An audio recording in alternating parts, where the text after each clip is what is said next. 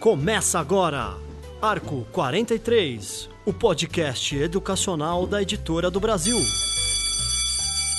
Olá, educadores, eu sou Luiz Guide. Começa agora o podcast Arco 43.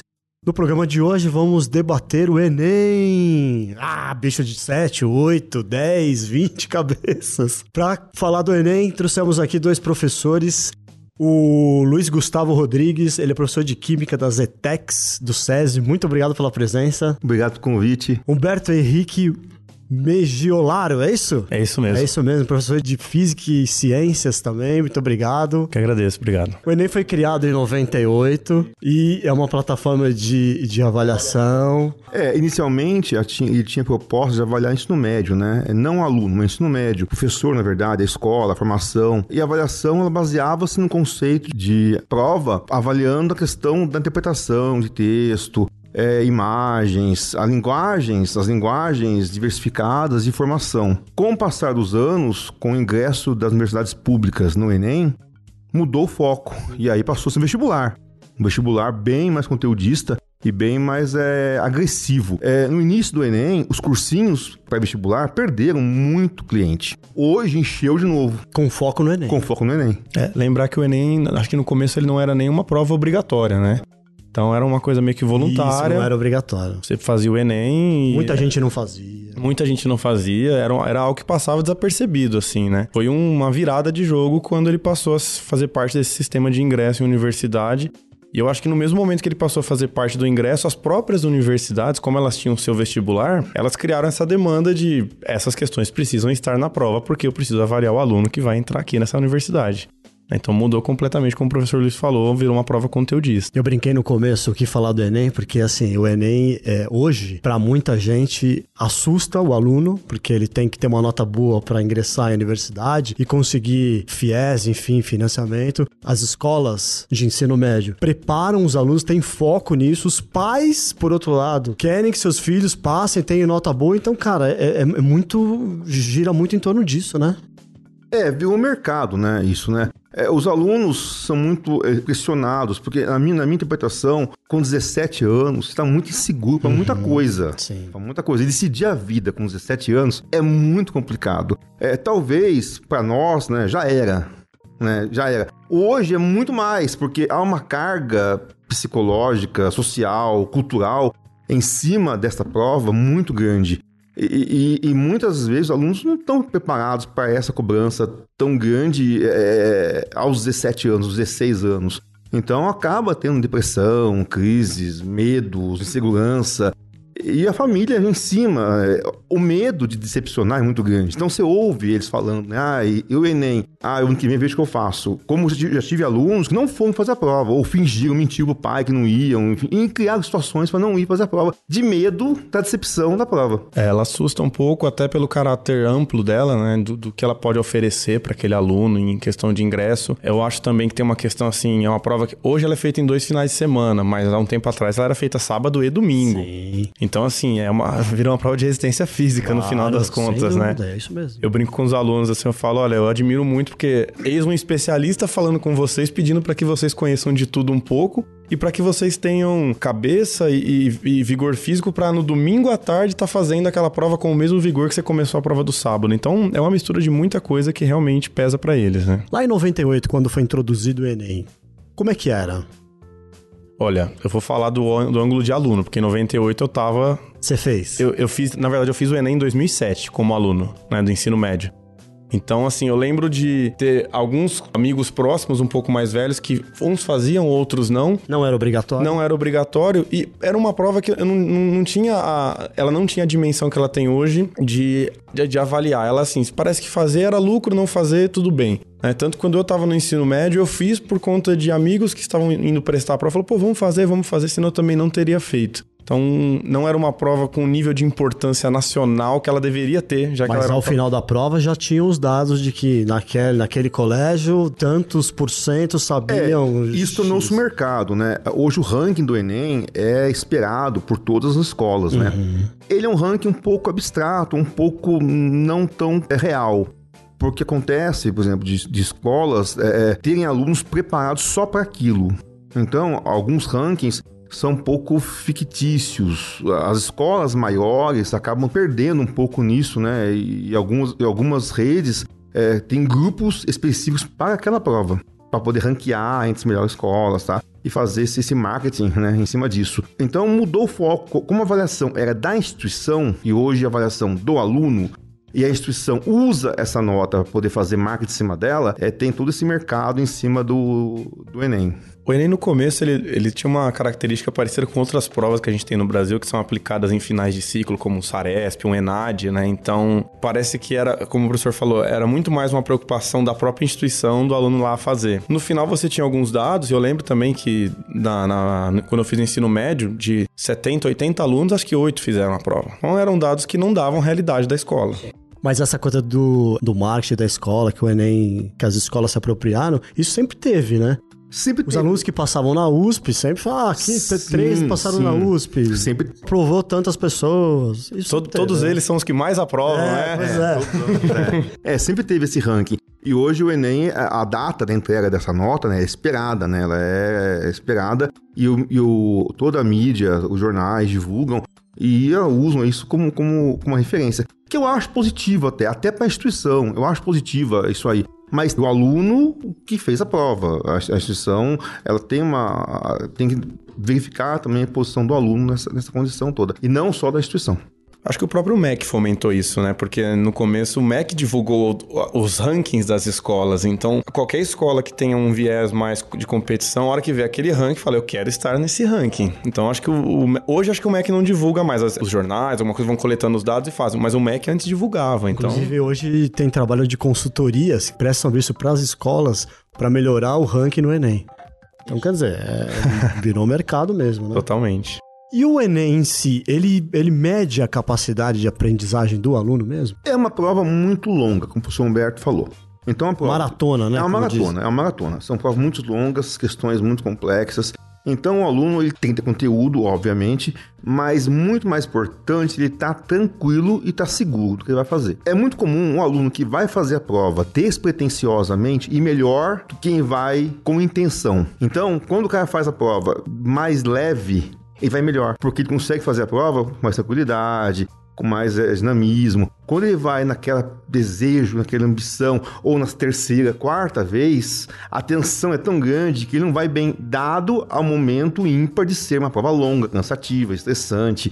Então, isso tudo acarreta. A carga emocional que a prova traz é muito grande. E então, a importância também dela, né? É a é. nota que vai te levar ou não vai te levar. E depois de tanto tempo saindo essas notas, eles já sabem mais ou menos as notas que eles precisam ter para os cursos que eles querem. E o que isso implica. E, e tem aquela, aquela questão que a nota não está associada a um número direto de acerto, porque tem a teoria de acertar o item, então o cara pode ter mais ou menos pontos de acordo com qual questão ele acerta, qual questão ele erra.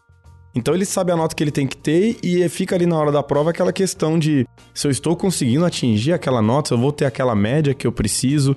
Em geral, eu acredito muito que vestibular nenhum, e o Enem tá nesse, nesse padrão aí, não avalia exatamente o que o aluno sabe. Vocês dois são professores de ensino médio. Faltando um mês pro Enem, tudo que tinha que ter visto já viu ou ainda falta bastante coisa?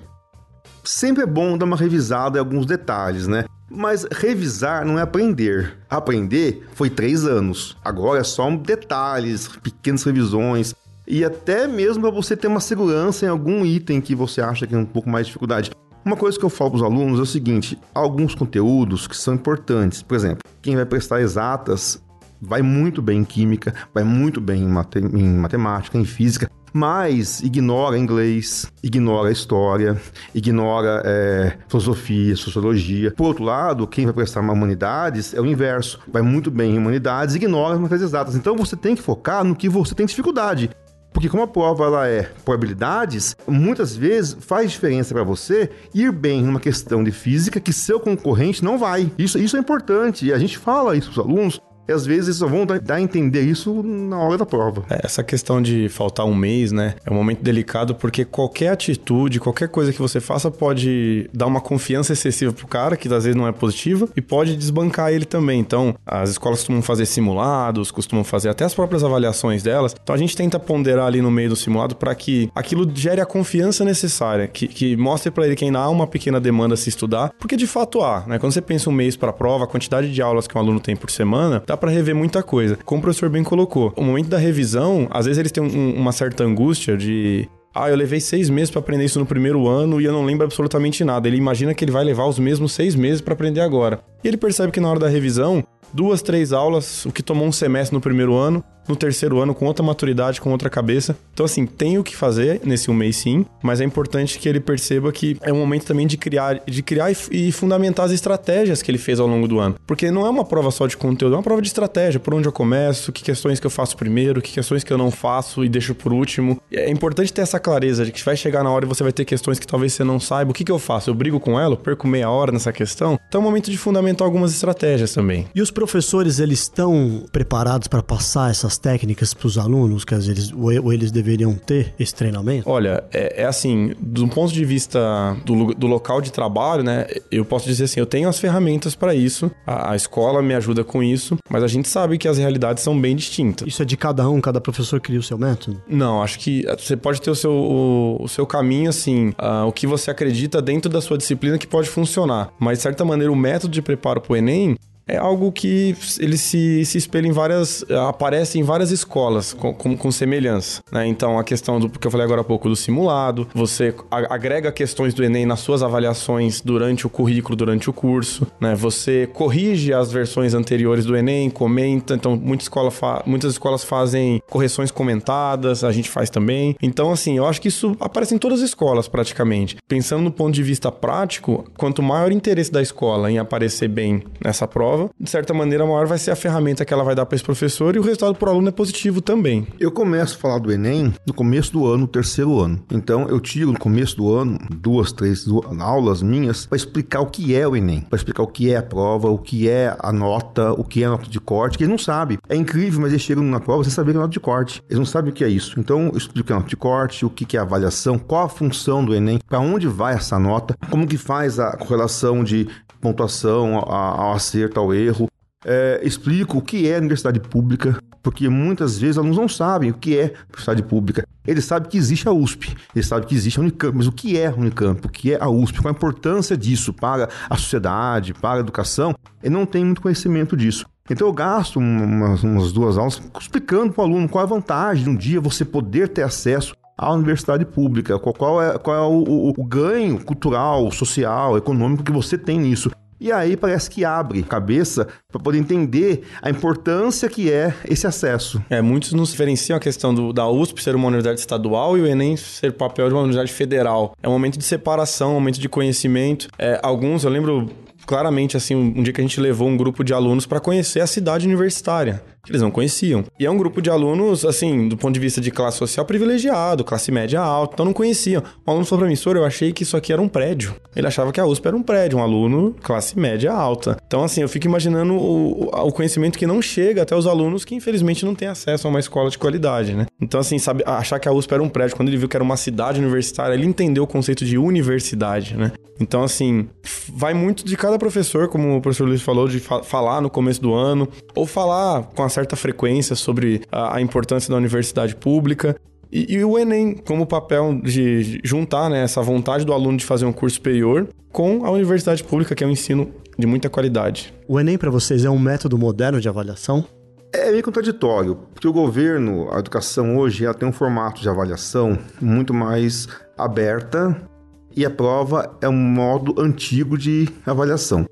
Então, hoje é uma prova de ingresso à universidade, só isso. Ela não avalia conhecimento especificamente. Ela hoje que era o propósito. É, hoje a educação ela tem voltado para métodos mais ativos de formação, cobrando do professor ações mais diversificadas, cobrando da gente como docente é, que, que coloque o aluno como um indivíduo muito mais abrangente. E aí me dá uma prova que cobra, por exemplo, a velocidade que uma bolinha alcança ao tocar uma parede. Então ela, ela, ela é contraditória na concepção de formação de educação que o governo exige do aluno e com a formação conteudista que a prova coloca. É, se você parar para pensar assim, a modernidade dela estaria no momento em que o Enem ele é dividido aí por competências e habilidades, que é algo que na teoria foge do conteúdo, né, que é uma prova que testaria outro tipo de formação do aluno, mas quando você pega a questão, como o professor bem falou, e dá uma cutucada na física, que falou da bolinha que bate na parede, né? Mas é isso mesmo, né? É, você pega aquela... É muito bonito você ler as habilidades habilidades do Enem, falar, ah, o aluno deve saber manual de instrução e tudo mais, aí você vai ver a questão é pedindo para ele calcular o calor latente. Então, assim, é um pouco discrepante. Talvez ela seja moderna como concepção de ingresso para uma universidade, uma prova nacional que, democra que democratiza acesso a isso. Isso pode ser moderno. Mas do ponto de vista de avaliação, também concordo com o professor, eu acho. Mas essa democracia também é contraditória, porque o aluno que vem numa escola com maior tempo de conteúdo, ele tem a capacidade maior de conseguir o ingresso de que aluno que não tá, não tem tanto tempo de conteúdo assim, é, como a escola pública em geral. Eu tenho uma sorte, não sei se posso falar, eu tenho uma sorte contra as ETECs. A ETEC, embora seja uma escola pública, é uma escola que tem um aluno um pouco mais habilitado, é um ingresso para entrar na ITEC. Ele tem um foco, né? Ele tem um foco. O aluno do SESI também é, é, há uma habilidade maior, ele tem uma formação longa. O aluno do SESI ele começa no primeiro ano e vai até o terceiro ano no SESI, então ele está acostumado com o ambiente ali. E da ITEC ele tem um foco, e, esse, e a vantagem da ITEC, perante ainda outras escolas, é que por ser escola pública, você tem um percentual na nota final do Enem que isso é um ganho muito grande. Então, é, o aluno começa com uma escola boa e com esse percentual, o ingresso do aluno da ITEC no Enem, pelo Enem, é muito alto. É, geralmente, os alunos vão conseguir fazer engenharia, medicina, com nota do Enem. A contradição do nosso ensino é essa, né? O aluno que paga a escola durante toda a sua formação básica, ele tem a maior condição de ingressar na universidade pública. E isso justamente porque as escolas acabam tendo um preparo maior. Eu tive acesso a alguns materiais de escola pública do estado de São Paulo há um tempo atrás, fazendo um trabalho lá na universidade. E você vê que são, é um material que não prepara para o Enem. Né? Então, assim, se a concepção de uma prova moderna é que ela seja democrática a todos e que ela avalie não só o, o conteúdo, mas avalie realmente o, o, aluno mais abrangente, mais protagonista, o Enem ainda está longe disso. Mas, assim, desde que ele foi criado nesse formato, aumentou muito o ingresso à universidade pública. Então, pode ser um primeiro passo pode ser um, um, uma fala otimista de que ele pode ter um caminho a trilhar interessante. Essa reforma que vai ter no, no, no, ensino médio agora, ela pode de alguma maneira impactar o Enem? Esse ano eu acho que ainda não. Essa reforma no ensino médio, ela vai começar a ser exigida efetivamente ano que vem. Ano que vem. As escolas estão se adequando a isso. Mesmo assim, ela não sabe bem como fazer isso, porque há uma questão muito complexa. Por exemplo, eu dou aula de química e dá aula de física. As áreas são as mesmas, que é a área de ciência natureza.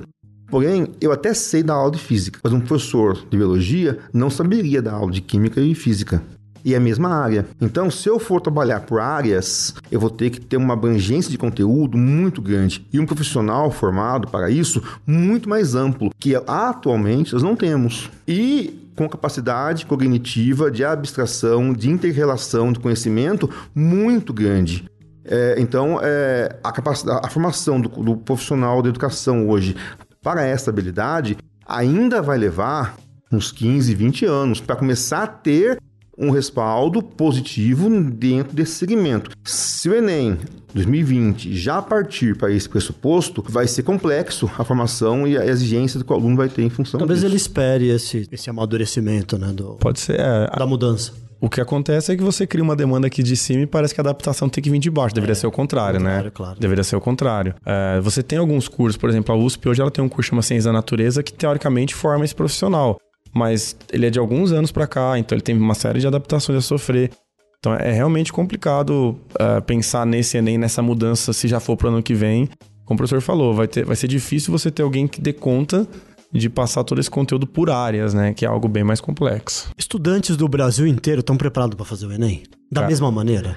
Não, de forma alguma. De forma alguma. Longe disso. Eu, eu diria assim, você fala pra mim, estudantes da cidade de São Paulo estão preparados, eu diria que não. Dependendo da zona Dependendo que... da região. Da região, é exatamente. Porque é, a questão do acesso, né, é, é muito complicado. E, e quando você olha os diferentes materiais, no momento que ela se tornou uma prova conteudista, grandes grupos de educação e, e escolas privadas tomaram a frente porque o, nesse, nessa situação o dinheiro traz o material e traz a estrutura necessária. Como eu falei, você pega o material do, do ensino do estado de São Paulo e você fala, ah, o aluno vai trabalhar o, o ensino médio inteiro com isso.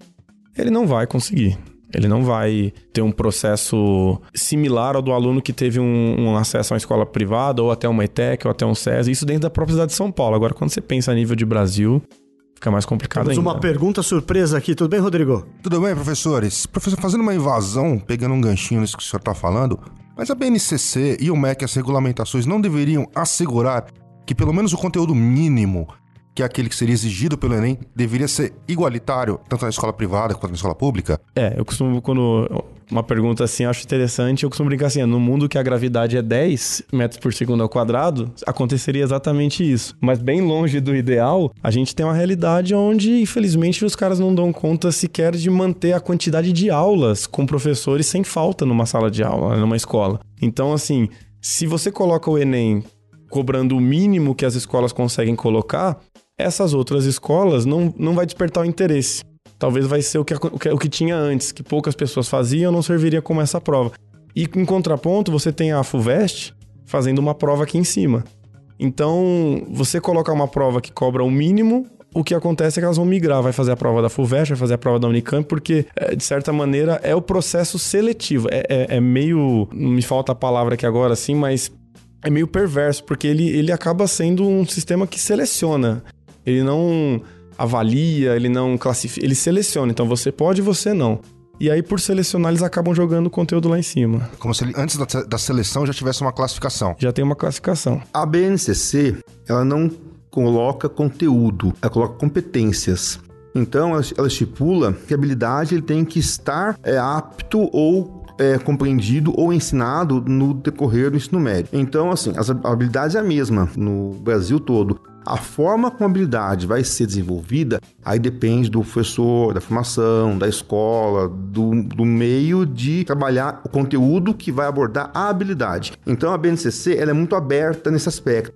É interessante porque eu sempre ouço a CBN é, e, há, e, há, uma discussão na, na, nessa rádio toda semana sobre educação. E uma das discussões que coloca muito, muito, sobre isso, um comparativo, por exemplo, habilidades que se exige do ensino médio em matemática é, na China até o nono ano, até o ensino médio, tá, o, o equivalente, né? E aí coloca, por exemplo, para o ensino médio de matemática, a habilidade exigida para o ensino médio que a BNCC coloca em matemática é a mesma que a China exige para o sexto ano do, do referente a eles lá. Então a nossa defasagem aí são de quase sete anos de aprendizagem de habilidade e competência que a China exige e que a BNCC do Brasil colocou agora.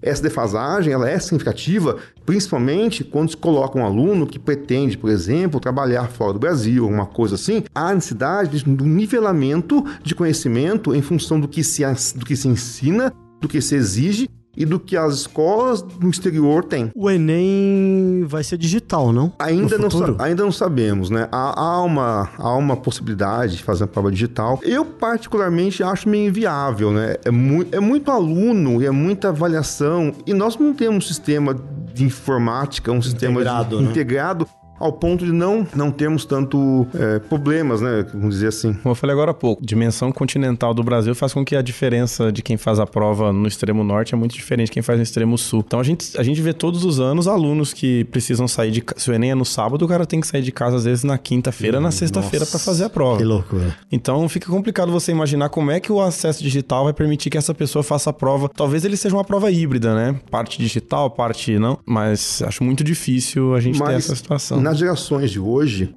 creio eu que se, se ela fosse digital, é, os alunos teriam muito mais facilidade de trabalhar com ela ou de lidar com ela do que a prova escrita. É, ontem, inclusive, uma, uma referência, eu estava com um outro profissional de uma área, área técnica, conversando com os alunos, e ele ficou espantado que a turma, durante a conversa com ele, não escrevia no papel. Eles só digitavam, a, a, a conversa era digitada no celular. Então, tudo que ele falava, ele estava tá, tá, tá, tá, com, com, o dedo. Eles, mas ninguém tem caneta nessa classe já, ninguém tem papel aqui, não. Então, tudo, tudo digital. Então, é interessante porque talvez a plataforma digital vá dar ao, ao candidato muito mais segurança de fazer a prova. Porém, a condição técnica, é, logística é, específica para isso, eu creio que é um pouco inviável nesse momento. Mas para um futuro próximo? Eu acho, eu acho que a tendência, né? É uma tendência a tornar-se tudo digital. O Enem tem algumas mudanças esse ano, né? Em que aspecto? Aspectos de inscrição, de avaliação de conteúdo, tem algumas mudanças, não tem? As mudanças vieram do ano passado, né? Acho que esse ano se manteve as mudanças. A minha esperança, melhor, o que eu espero para esse ano, com o um novo governo, é uma, é uma mudança da forma de avaliação. Eu não sei, eu, eu creio que vai ser uma prova bem mais conteudista do que vinha sendo já sendo feita. Eu creio pra que pânico dos alunos. Eu acho, essa é, é, a minha expectativa quanto ao que eu ouço, ao que eu vejo, ao que se discute a respeito é, a avaliação vai ser bem mais conteudista e com questões mais diretas, mais objetivas. É, o, o, o, Enem chegou uma época que as questões tinham aí 20, 30 linhas. Mas creio que esse ano vai ser uma prova bem mais direta às opções de desenvolvimento. É, vale lembrar que desde que o Enem tem esse novo formato, a gente não tinha mudança no governo, né? Ele entrou no governo antigo e ficou durante o tempo todo. Então, realmente, é o primeiro ano que a gente vai ter. E o Enem ele é um reflexo do MEC. A gente sabe que o MEC é um reflexo de quem é o ministro da Educação. Então passa por essa série de análise e verificar que tipo de, de demanda vai ser criada, né? Uh, to, todas as, as, edições do Enem tiveram as suas críticas ou a, a questão, ou a forma como foi aplicada, ou até vazamentos que já aconteceram, né? Então, assim, mas eu também, como o professor falou, eu acredito que talvez tenha uma mudança no viés do tipo de questão, trazendo para algo mais tradicional, pensando justamente nos aspectos de quem está à frente de, libera de da elaboração dessa prova. Essa história de vazamentos que você comentou e lembrou, né, é, de edições passadas, ela, ela de alguma forma tira a credibilidade do, da avaliação ou não? Quando aconteceu a primeira vez, eu até achei que não ia mais, meu Enem ia, ia, ter, ia morrer, ia encerrar. Depois não. Depois, a, eu acho que na época o governo conseguiu a, ter habilidade de contornar a situação, fez outra prova, tá? Então estava preparado para essa possibilidade. Como o professor falou, Brasil continental. A prova vazar, a prova, né, usar esse termo, a exceção é não vazar. Porque tanta gente, é tanto processo envolvido que ah, temos sorte de não ter vazamento constante. Ah, teve, teve, tá, teve dois episódios, né? Teve um primeiro que vazou e teve uma vez que teve um problema com a aplicação e teve que ser aplicado em um outro dia, né? Então são coisas que aparentemente deveriam tirar a credibilidade, mas aparentemente serviu como aprendizado e eu não vi nada absurdo assim de questionamentos que essa prova deveria não existir mais ou coisas desse tipo por conta disso. Lembrando que esse ano, no começo do ano, houve problema com a, com a editora, né? Que ia, que ia imprimir a prova, que abriu falência e não sabia se mais se a prova ia ter ou não ia ter, uhum. se era tempo de imprimir a esse prova. Esse ano, né? Esse é. ano, esse ano. Então ficou. E outro detalhe é que o diretor do INEP, que organiza a prova, foi trocado quatro vezes esse, esse ano. Então, assim, para 2020, 2019, 2020, vamos ter aí, vai ser para todos os professores, é, é uma novidade do que vai acontecer com essa prova. Vamos, vamos, vamos aguardar aí como vai ser a nossa referência para os próximos quatro anos do, desse governo. Vocês acham que a escola tem que preparar os alunos para o Enem? Quer dizer, tem que ser focada nisso ou tem que ser focada no aprendizado e aí o Enem é uma consequência? Ah, cara, eu sempre parto do princípio do aprendizado, porque o Enem é um rito de passagem. É um rito de passagem. A gente percebe conversando com ex-alunos que já ingressaram na faculdade e alguns já até acabaram, que me assusta um pouco, porque né, a gente conhece eles tão pequenos. No momento em que você conversa, você percebe que aquele que trilhou um caminho interessante, que explorou possibilidades na universidade, fora dela, com trabalho e tudo mais, são alunos que você preparou não para a prova. São cursos que você deu voltado para outras coisas. E que realmente um bom curso a nível não só de conteúdo, mas habilidade, abrangência e o cara como protagonista, traz para ele a capacidade de fazer a prova. Isso sem dúvida nenhuma. É claro que o conteúdo, pelo formato que a prova está tomando, ele é necessário, mas é como se ele fosse um meio e não um objetivo. É, o conteúdo da prova é importante uma vez que vai fazer a prova, né? Mas a formação em aula é de conhecimento. É, o conhecimento, você vai trabalhar habilidades, trabalhar o conteúdo dentro de um aspecto mais abrangente. Essa é a nossa intenção, né, como professor, como docente, fazer com que ele haja como ser pensante. Eu sempre coloco isso, a função do docente é desenvolver senso crítico. Isso que a gente faz, usando matemática, química, física, história, sociologia, não importa. É desenvolver o senso crítico, formar um cara capacitado para ter análise. Mas o conteúdo está dentro dessa análise. A minha filha, ela tem 5 anos, tá? Vou, te dar, vou dar um exemplo aqui para vocês. Ela está terminando o pré agora, vai ingressar no primeiro do Fundamental 1. Eu tô na, ela está numa escolinha de educação infantil e eu tô buscando uma nova escola para ela. Quero que seja uma escola que vá até o ensino médio. O que eu vejo de escola se vendendo pelo Enem é absurdo. Já no ensino fundamental Já 1. no Fundamental 1. Eu não quero comprar Enem. Eu quero comprar um suporte que me ajude a formar uma cidadã. Isso depende muito dos pais. Isso aí tem que pensar no que você deseja para a formação do seu filho. E tem que estar presente. Por quê? É, quando os pais vão atrás de uma escola de formação de cidadão, é um perfil. Quando eu vou atrás de uma escola de formação de conteúdo, é outro perfil. Quando eu vou atrás de uma escola é, que me dá espaço para que o aluno seja pensante, é outro perfil. Tudo isso tem um custo, tudo isso tem uma habilidade, tem uma avaliação e tem uma cobrança da escola em relação aos pais. Então, é, se eu quero uma escola que vai formar meu aluno como cidadão, como ser pensante, a escola vai exigir da família presença e vai estar junto lá. Só que eu vou criar um indivíduo muito mais abrangente, né? E, e isso, então isso é válido. Só uma, uma, observação. Eu não sou a favor de uma pessoa ficar na escola durante todo o ciclo. Eu, na minha, na minha concepção de professor, eu creio que é importante mudar de ciclo. Então, eu, eu faço uma escola até o quarto ano num local, do quinto ao nono ano vou para outro ambiente e depois vou para outro ambiente no médio. Por quê? Porque o aluno, ele, ele, ele tem uma habilidade de percepção muito maior que a gente imagina. O aluno entende o que vai ser o ano dele nos 15 primeiros minutos da sua aula no começo do ano. Ele já sabe aonde ele vai, com quem ele vai, o que ele vai fazer, o que ele não vai fazer, com que, aonde ele pode ir com o professor. Se ele fica na mesma escola nove anos, 13 anos, ele habitua-se com aquele ambiente e ele sabe exatamente o que ele tem que fazer. Então, é na zona de conforto. Totalmente. Então, os desafios não tem mais. Então, é importante para o indivíduo humano criar relações novas. Então, se ele muda de espaço, ele está no fundamental até o quinto ano.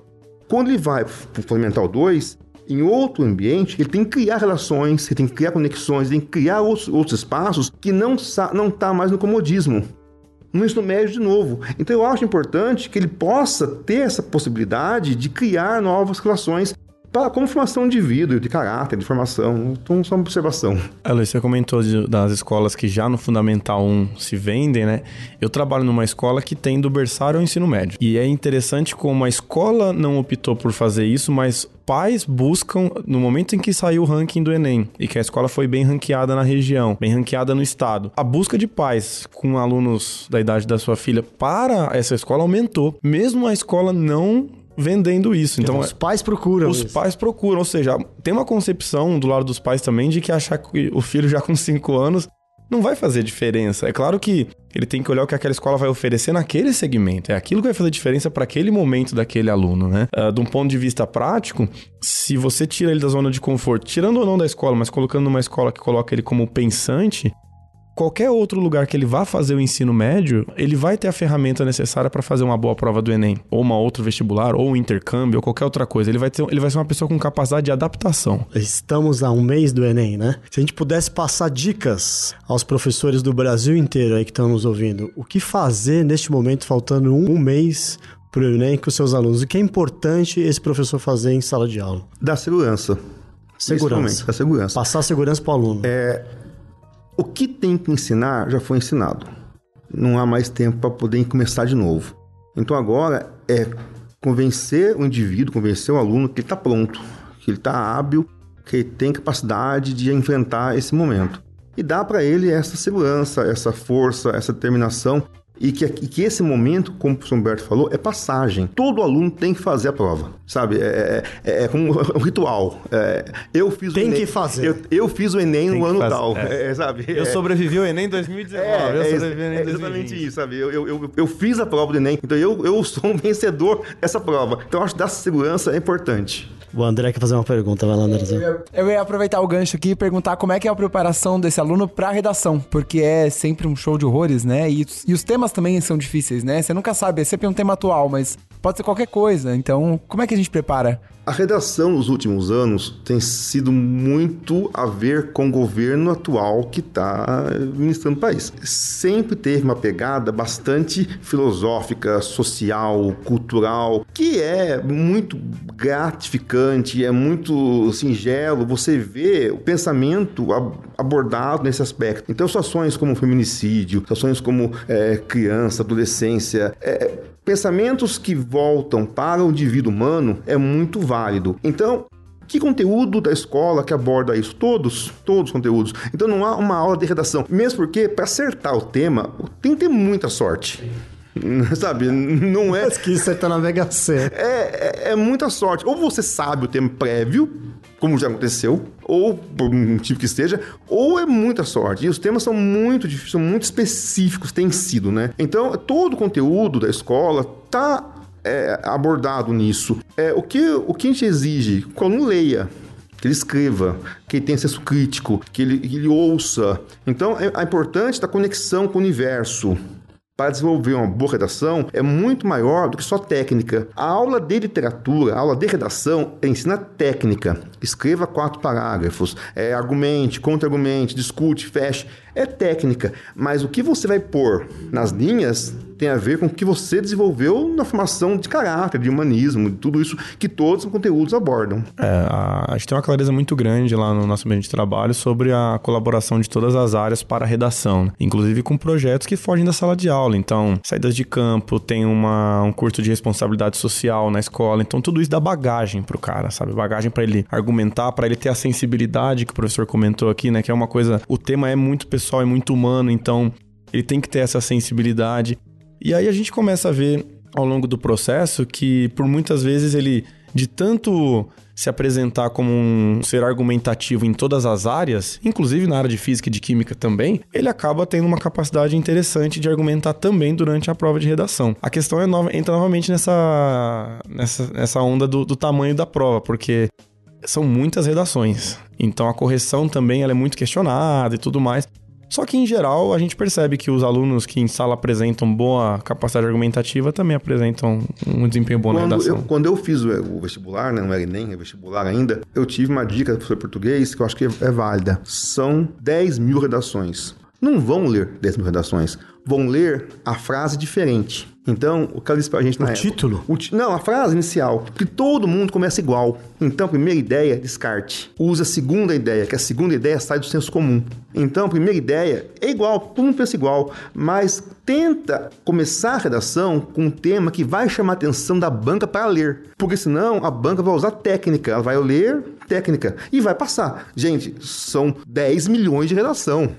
Então ele não vai ler isso tudo, ele vai ler técnica, ele vai ver as que chamam atenção, aí vão ser lidas com mais detalhe, com mais afim, com um olhar mais, mais é, detalhado. Porque é, é, e a redação do Enem, é, o colégio, ele explica isso, tem os formatos, tem as observações, pontuações que, que exige da avaliação. Então, em cima daqueles critérios, que é feito a leitura e a revisão da redação. O perfil do governo atual é uma pista para a gente seguir possíveis temas? Acredito que sim, até pelo histórico de anos anteriores também serem voltados ao perfil do governo. Eu acredito que sim, inclusive até como uma, uma certa forma de mostrar quem manda, né? Então tem um pouco disso também de, olha, agora que eu assumi a prova tem a minha cara, né? Aquela coisa não tem mais a, aquela questão que falava da identidade de gênero, gênero que eu não quero mais. Fala agora de patriotismo. Exato. Então de... não me admira uma, uma, uma, um tema de Enem ser voltado para esse tipo de situação. É, eu creio que é, eu não arriscaria um tema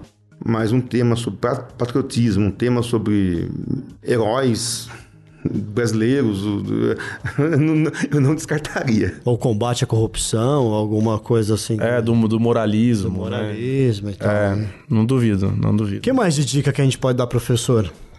É, eu, eu creio que a dica maior hoje, né, é, é você estar tá tranquilo, fazer a prova. É, Passar essa segurança para o aluno, né? Essa segurança que é importante que ele tenha e que o professor, a escola passa. As escolas, em geral, né, na semana do Enem, tendem a fazer né, uma atividade é, é, é socioemocional, interagir com os alunos, fazer uma, uma, um, um relax para que eles vão para a prova mais, tranqu mais tranquilo. Acho que essa é a dica importante.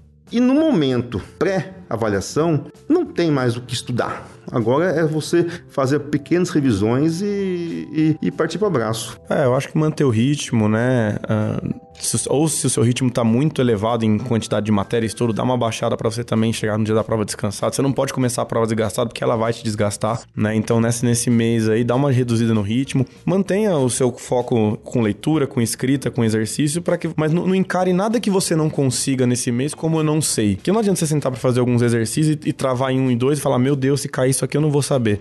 Vai, você tá fazendo ali para na hora que cair você vai conseguir fazer. Então, passar essa segurança. Pelo amor de Deus, sai cedo no dia da prova. Ah, isso. Pelo amor né? de Deus, sai cedo no dia da prova. Tem que, o professor tem que bater nessa tecla. Né, Cara, né, é angustiante porque... De preparar o caminho, de tudo, ver onde é o local tudo. de prova. É importante que, que vá um dia antes, ver o trajeto, ver possibilidades de trajeto é, conhecer o espaço da prova, para não ter riscos, né? Não, não conte com eu sei onde é. Não, é um dia muito atípico em transporte público, em, em trânsito, em tudo, é muito atípico. Então, não conta com isso, não conta com o tempo que você acha que você vai levar.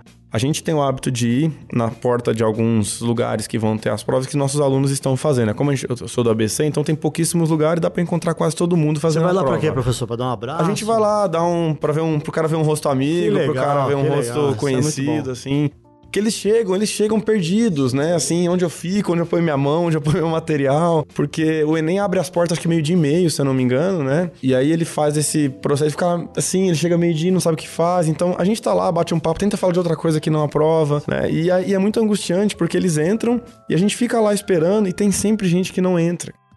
Então, assim, é angustiante demais. Então, sai cedo de casa. Que as TVs adoram ficar filmando. Ah, é um absurdo, né? Cara, é um absurdo, é um absurdo. A gente sabe que tem muita realidade que, infelizmente, a pessoa foi liberada tarde do serviço, mas se você tem a possibilidade de acordar cedo no domingo, agora são dois domingos ainda, né? Então saia cedo de casa, né? É melhor ficar uma hora na porta do Enem esperando e sai com o documento, porque também é muito ruim ver gente saindo da prova que estava sem o documento. Eu, é. já, eu já apliquei prova do Enem e já aconteceu de pessoa chegar no prédio errado. Ah, é aqui? Não, é no prédio na outra rua. E aí a correria. Então, então é. vai no dia, vai antes, vai um dia anterior, verifique se é aqui mesmo, confira sua lista do nome, endereço.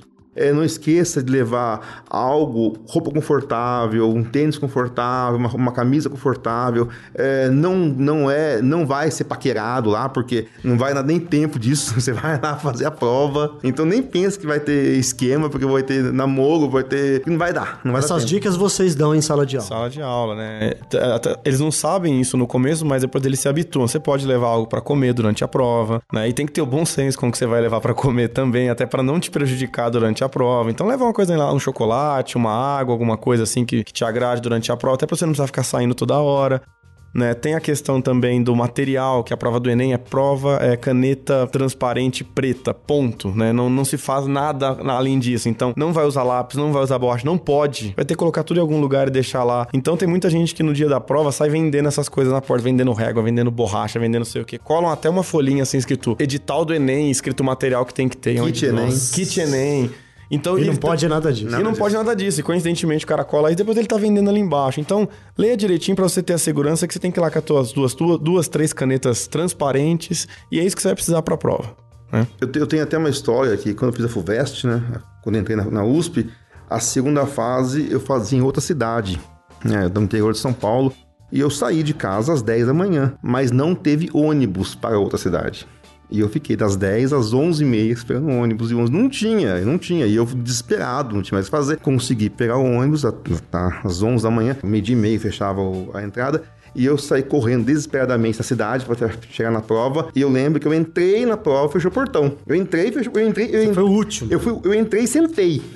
Eu entrei, fechou o portão e eu sentei. Daí o pessoal veio, está bem? E falei, vou ficar. Agora não, agora não tô. É, o, o, aluno que entra nessa condição, ele já entra com uma desvantagem porque é. ele tem que baixar a adrenalina, ele uhum. tem que se uhum. acalmar, né? Então, tudo isso é prejudicial. Eu, eu sentei na fazer a prova tremendo, nervoso, tenso, e a classe toda sentada já. E eu chegando, baforido, suado. Daí, vamos até abaixar a adrenalina, até conseguir começar a pensar na prova. Então, é, foi... E eu... E foi uma culpa do transporte. Eu, eu, eu tentei chegar cedo. Então, eu, a dica que eu dou, tente chegar o mais cedo possível, não ter essa, essa nervoso, essa adrenalina, esse risco de você perder a prova. E perder a FUVEST, perder a segunda fase, perder o Enem, não vou dizer que é um ano perdido, mas é um ano frustrante, porque você se preparou para aquilo e depois você perdeu por questões atípicas. É muito desmotivador. Vocês eh, são a favor de distribuição de resumos densos em véspera de Enem? Eu já vi professor fazer isso, já vi cursinho fazer isso. Quando o aluno está preparado e já estudou, o resumo ajuda. Quando ele... Mesmo na mesmo véspera, faltando é, cinco dias. Porque se ele já estudou, o resumo ele vai olhar aqui para bater o olho, né? Ah, tá, tá. Mas se ele não sabe o conteúdo, pode dar desespero. E principalmente quando você pega resumos assim de física, química, que o cara vai te encher um monte de exercício ali, e você vai esbarrar com um monte de exercício que talvez você não tenha feito. E aí você fica com a sensação que a prova tem mais coisa que você não sabe do que coisa que você sabe. Então eu concordo com o professor Luiz. É, o cara estudou, o resumo só vai ajudar. Só vai ajudar. Mas também, assim, se ele já estudou bastante, é, é o momento dele também não precisar ficar pilhado com isso. É o momento dele dar uma parada mesmo, né? Então, no sábado, antes do Enem, vai fazer alguma coisa, família, namorada, ou você gosta de ficar em casa, vai fazer alguma coisa desse tipo, porque você não pode chegar na prova achando que o estudo do seu sábado é que vai determinar o teu resultado no domingo. Não né? vai ser. Não, não vai, vai, ser. Tem mais alguma dica para dar? Cara, eu costumo falar para os alunos, mas é algo pessoal, assim, que eu, na posição deles, não, não, não faria conferência de gabarito no, no, depois do primeiro dia de prova. Né? Pensando assim, eu faço a prova no domingo, aí no outro Como domingo assim, eu tenho... Humberto? Eu não faria, cara, eu não faria. O cara fez a prova e não vai ver? Porque ele tem que fazer outra prova ah, no domingo. Ele tem que fazer a outra. É. Então eu penso assim, pô, se eu fui bem... Isso vai impactar na... Se eu fui bem, eu fui bem. Sim. E eu vou fazer a outra.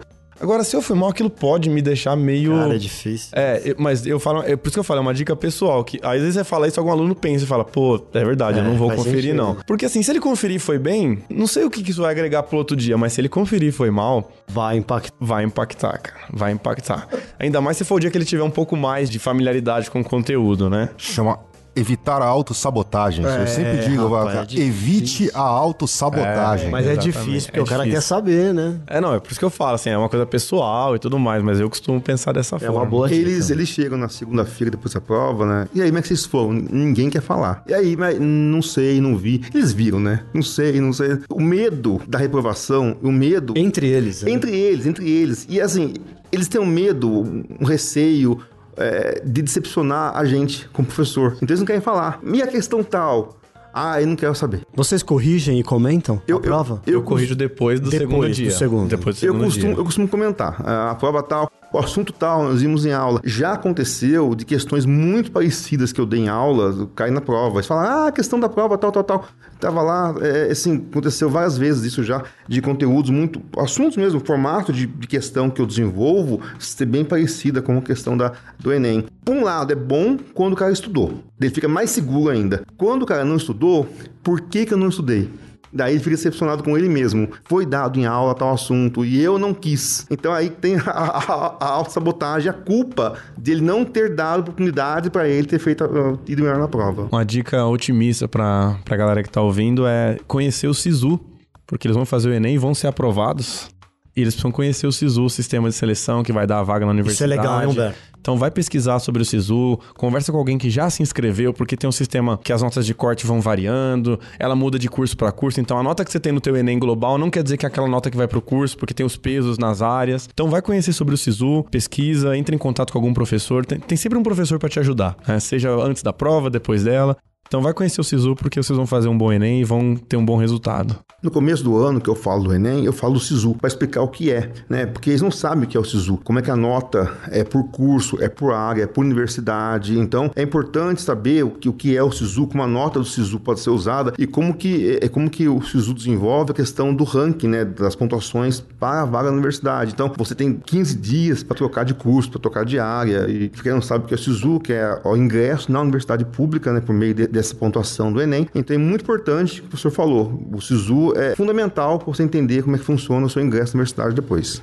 Mais alguma dica para passar para o professor que está ouvindo a gente? Para passar para os alunos ou as, as básicas já foram citadas aqui? É, eu acho que as básicas já foram. Eu acho que nesse momento também vale a pena você fazer um pente fino nos conteúdos que você ainda não conseguiu revisar. E é aquela coisa, é um pouco de loteria, porque você não sabe. A prova de física, química e biologia ali que formam as 45 está distribuída mais ou menos 15 questões para cada um, mas varia um pouco, né, professor? E então, assim, não dá para você saber tá, o que vai ter nas 15 questões. A gente tem os padrões que mais aparecem. Então faz o pente fino, faz o levantamento aí dos últimos anos, vê o que não caiu, vê o que caiu e tentar nesse mês, o que for possível, uh, resgatar nesse mês de aula que falta para tentar, de certa maneira, dar aquele aluno a chance de acertar uma, duas ou três questões a mais que ele não fosse acertar. Né? Eu sugiro fazer, se possível, um simulado que tem na internet, fácil, um simulado dos Enems anteriores. Então, vê a prova anterior, últimos anos, o formato de questão, se bem que pode ser que haja mudança, mas sempre que está estudando, está valendo, né? Então, é, verifique o formato de questão, o formato de pergunta, o tipo de assunto que está abordado, que eu acho que vale a pena fazer essa verificação e até mesmo para você entender o que se, o que se faz. Uma coisa, uma, uma, dica legal são questões comentadas. É muito comum se encontrar na, na, na, na internet é, resoluções comentadas. Então,